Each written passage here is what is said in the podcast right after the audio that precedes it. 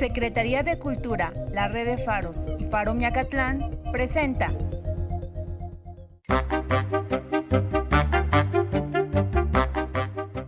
Faro Miacatlán. Radio contigo. Presenta. Hola, ¿cómo están? Soy Flor Chavira y me da mucho gusto estar el día de hoy con ustedes. Recuerden que seguimos en semáforo naranja y que debemos seguir con el uso de cubrebocas, la sana distancia, el uso de gel o desinfectante. Ahora sí, comenzamos. Imaginación. Un espacio para imaginar y accionar. No sé ustedes, pero yo estoy aburrido. Así que con su permiso hoy me pondré a jugar. Si también gustan jugar yo no tengo ningún inconveniente. O si gustan compartirlo con alguien más, háganlo. Combatamos el aburrimiento de otro modo, aunque sea por un rato. El juego se llama Bola de Nieve y solo necesitamos algo donde escribir y algo con qué escribir, además de palabras y honestidad. A continuación dicto las reglas. Hay que escribir una frase que desde su palabra inicial de una sola letra crezca, aumentando una letra en cada palabra que compongan a dicha frase, como una bola de nieve cuesta abajo hasta donde sea posible. La frase debe tener sentido. Los signos de puntuación ayudan a darle significado a la frase, pero no cuentan como letra. Es más visual si cada palabra la escribimos en diferente renglón. Ejemplos. ¿Y tú qué plan traes cuando decides defender complejos argumentos? Y una letra. Tú dos letras. ¿Qué? Tres letras. Plan cuatro letras. Traes cinco letras. ¿Cuándo? Seis letras. Decides siete letras. Defender ocho letras. Complejos nueve letras. Argumentos diez letras. ¿Y tú qué plan traes cuando decides defender complejos argumentos? O si vas solo donde suenan truenos. O una letra. Sí, dos letras. Vas, tres letras. Solo cuatro letras. Donde, cinco letras. Suenan seis letras. Truenos, siete letras. O si vas solo donde suenan truenos. Hasta aquí dos bolas de nieve comprensibles y entretenidas. Quien logre escribir la frase más extensa y coherente, siguiendo estas reglas, ha ganado un buen momento de entretenimiento. Aún es verano, pero podemos jugar con bolas de nieve. Soy Gabriel Alfonso Ortega. Imaginación. Un espacio para imaginar y accionar. Contigo en la distancia. Radio Contigo al aire. Nuestra cultura momoshka. A partir de 1760, por instrucciones del rey de España, se generó un sistema administrativo de finanzas de los pueblos de indios. Los pueblos indios seguirían administrando sus tierras, bienes y fondos comunales, pero deberían sujetarse a reglas y controles. El encargado de este proceso fue el visitador José Galvez, quien en 1766 fundó en la Ciudad de México la Contaduría General de Propios, Árbitros y Bienes de Comunidad. Nuestra cultura momoshka. Faro Miacatlán, fábrica de innovación y creatividad. Las bondades de los alimentos contigo. Plato de lentejas. Las lentejas son una leguminosa, es decir, que son semillas que se dan en vaina. Son muy ricas en proteínas y hierro. Proporcionan energía a nuestro organismo. También fortalecen el corazón, debido a las cantidades significativas de ácido fólico y magnesio que contienen. Además de ser una buena fuente de fibra que sirve para evitar el estreñimiento. La fibra en la dieta ayuda a aumentar la saciedad y reducir el apetito, haciendo que nos sintamos llenos durante más tiempo, con el objetivo de reducir el consumo total de calorías y así poder controlar nuestro peso. La deficiencia de hierro es una causa común de fatiga que en las mujeres tiende a ser más evidente en el embarazo. A esta fatiga persistente se le llama anemia. Por ello hay que consumir lentejas.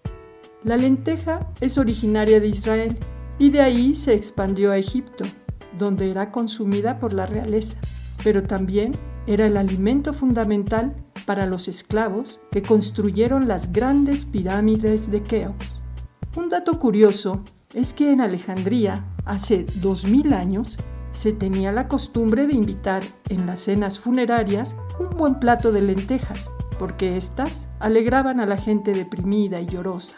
De ahí que esta costumbre llegó hasta Roma, donde invitaban lentejas para compartir en el duelo familiar. Tan apreciadas eran las lentejas que las legiones del gran ejército romano fueron alimentadas con ellas. Las lentejas llegaron a México en los navíos españoles después de la conquista y se hizo costumbre consumirlas en sopa mezcladas con jitomate. Este plato es muestra de la mezcla de dos culturas, la de Medio Oriente, que aportó las lentejas, y el jitomate, originario de Mesoamérica. Una ventaja histórica de las nutritivas lentejas es su bajo costo, que frente a lo cara que se está poniendo la carne, nos permite ahorrar y seguir alimentándonos bien. Si combinamos las lentejas con arroz, maíz o trigo, potenciamos la calidad de sus proteínas. La convertimos en una nutritiva mezcla vegetal. En México es común el consumo de arroz con lentejas. Puedes hacer una rica ensalada de lentejas con granos de maíz cocido, más espinacas y zanahoria rallada, le agregas aceite de oliva y limón y listo. Por Fiorella Calderón compartiendo los saberes. Separados por la distancia. Pero siempre Radio contigo. Bienvenidos a la sesión de repostería para la barriga. Bienvenidos una vez más a la sesión de repostería para la barriga. La receta de hoy es una receta fácil y estoy segura que a la mayoría nos encanta. Pan de caja. Antes les hablaré del huevo, específicamente de la yema, siendo un ingrediente básico en la repostería. La yema contiene lecitina. Es usada principalmente por sus propiedades emulsionantes. La lecitina es una proteína que favorece la mezcla de agua y grasa. Es la responsable de la textura tan apreciada de las cremas, helados o incluso mayonesa en la cocina salada. La lecitina divide en partículas microscópicas las moléculas de grasa, dispersándolas en el agua. Esta agua es el origen de los problemas ligados a la conservación de los alimentos. Por eso, debemos procurar estabilizar lo máximo posible el agua de las preparaciones. Para la receta necesitaremos un molde para pan de caja estándar, 250 gramos de harina de trigo, 15 gramos de levadura fresca, 25 gramos de mantequilla, 5 gramos de sal, 10 gramos de azúcar y 150 mililitros de leche. Activar la levadura. Formaremos una fuente con la harina y colocaremos al centro los ingredientes, excepto la mantequilla. Amasaremos integrando poco a poco el líquido. Incorporamos la levadura, la mantequilla y continuaremos amasando hasta que esté nuevamente suave. Dejamos fermentar y lo llevaremos a refrigeración por lo menos 30 minutos. Formar un cilindro con la masa y colocarla dentro del molde previamente engrasado y enharinado, distribuyendo con el puño. Ahora sí, llevaremos a hornear a 200 grados centígrados por 15 minutos. Pueden acompañarlo con mermelada, cajeta, acompañados de toda la familia.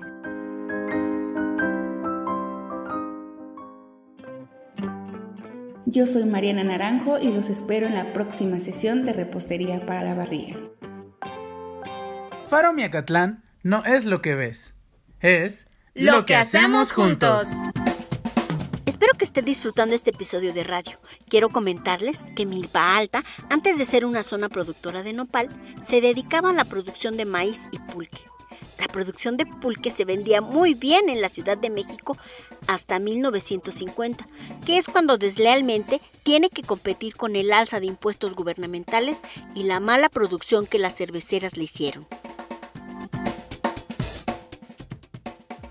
Somos cultura. Somos tradición. Somos Radio Contigo al Aire.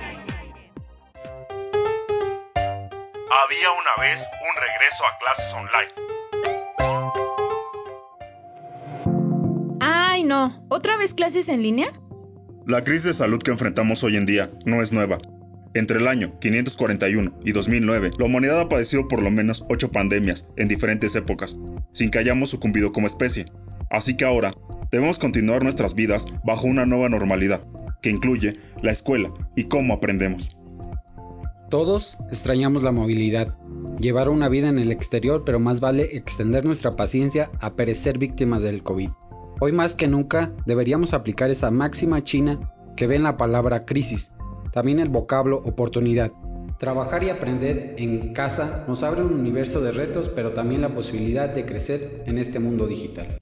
Piensa que muchos de los profesores que dan clase todos los días son mucho mayores que tú, y a ellos les cuesta mucho más trabajo entender la tecnología. Si de por sí enseñar requiere mucha preparación previa, planear las clases y llenar un mundo de formatos, imagina que de buenas a primeras debes grabar clases para YouTube, subir trabajos a Classroom o elaborar exámenes en TADQuiz y contestar 20.000 correos y WhatsApp. Pero no todos los alumnos tienen computadora, internet o celular, más las aplicaciones. Sé consciente de que tampoco muchos maestros lo tienen y sin embargo todos debemos esforzarnos para que las clases sigan adelante. Por eso, el gobierno ha buscado otras alternativas. Se puede tomar clases en televisión, seguir las lecciones y aprendizajes a través de libros de texto gratuito, consultar internet, ver tutoriales, etc.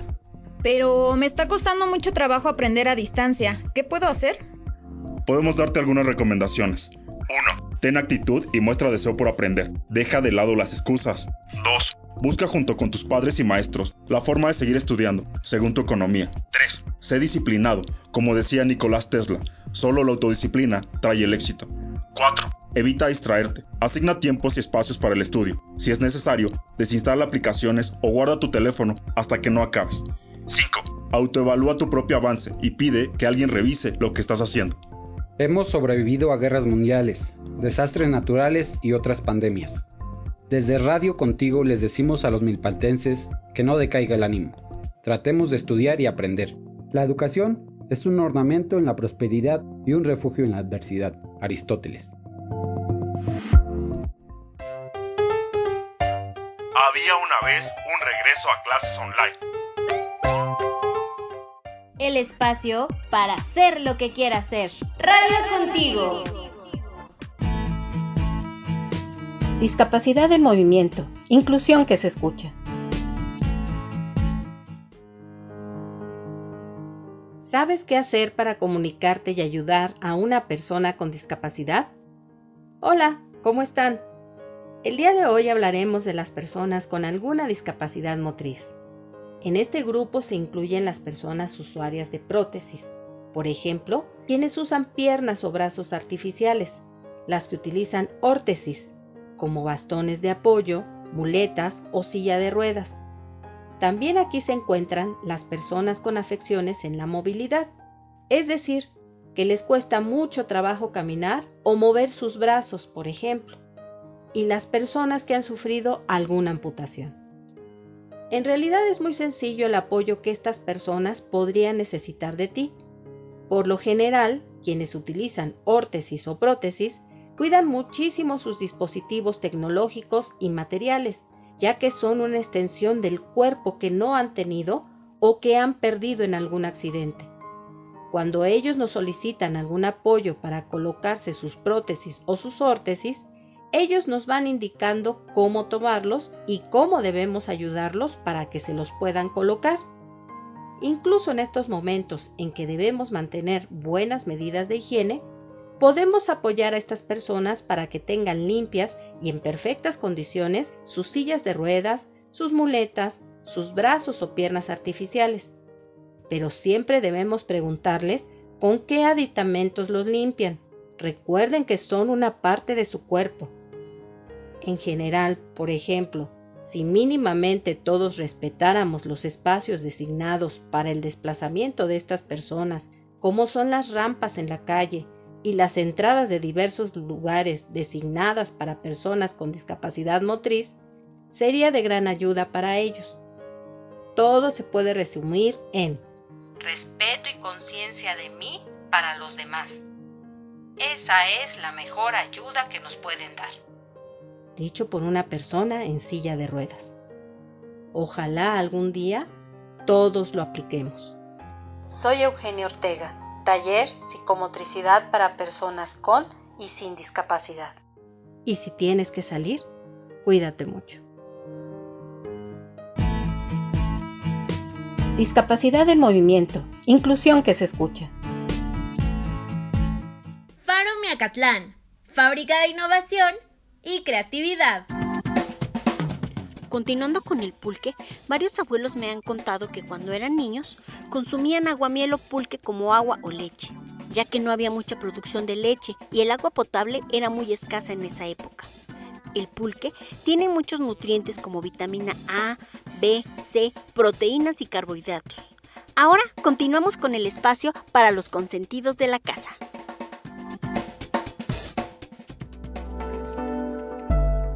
Radio contigo, Radio Conciencia. Bienvenidos. Hoy hablaremos sobre cómo estamos conformados los seres vivos y qué función tienen para el equilibrio de la vida. Los seres vivos estamos compuestos por células. Algunos solo tienen una y les llamamos seres unicelulares. Otros tienen muchas y se les llama seres pluricelulares. Los seres pluricelulares están conformados por tejidos y órganos. Por ejemplo, los seres humanos o un árbol. Y los seres unicelulares son individuos muy pequeños como las bacterias. Pero, ¿sabes qué es una célula? La célula es la parte más pequeña de un ser vivo. Existen células animales y células vegetales. Las células tienen tres funciones vitales. La nutrición, la relación y la reproducción.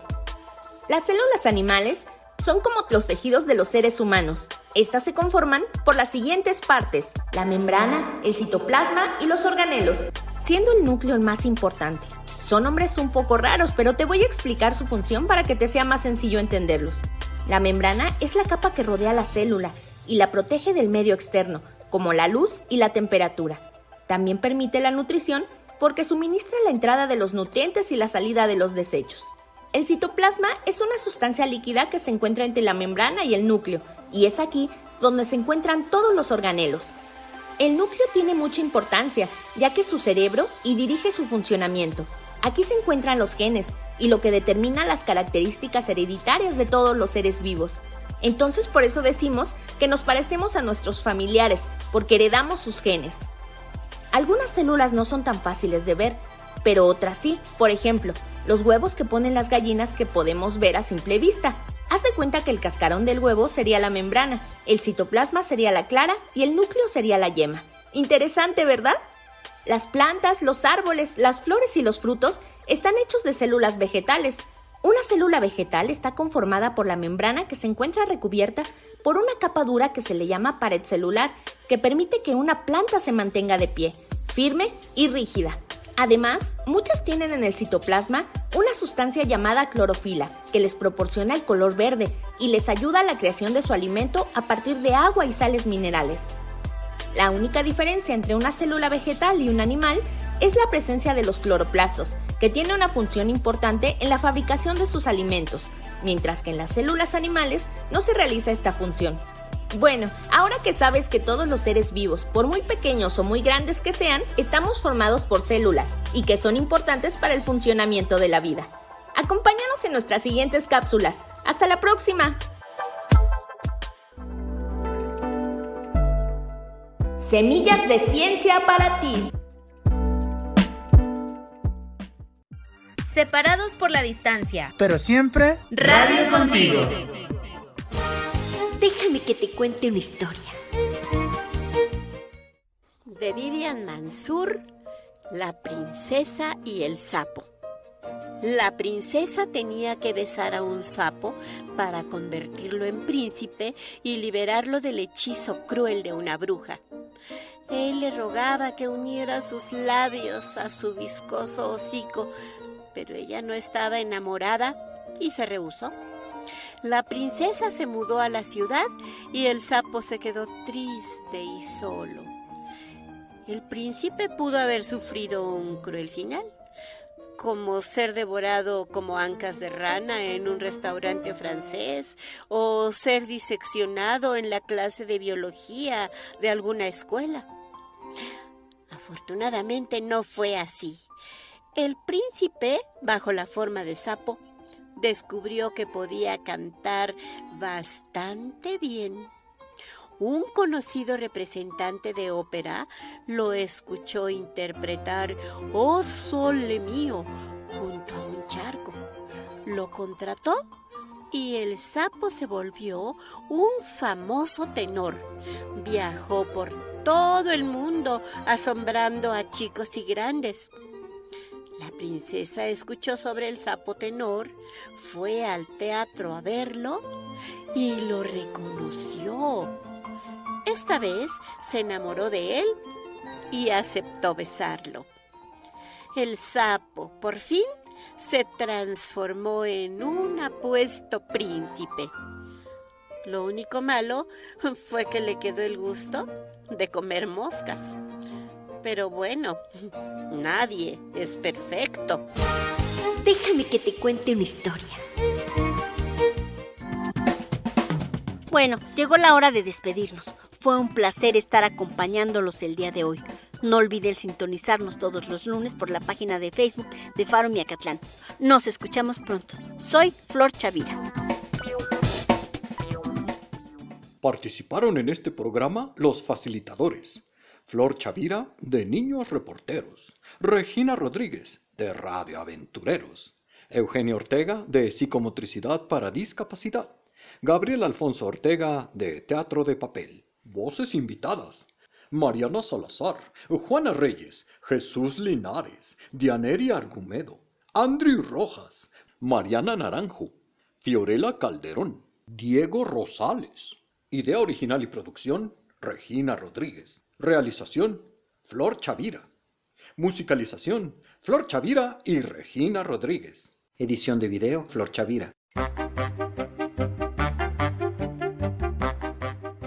Faro Miacatlán. Radio contigo. Gracias por acompañarnos.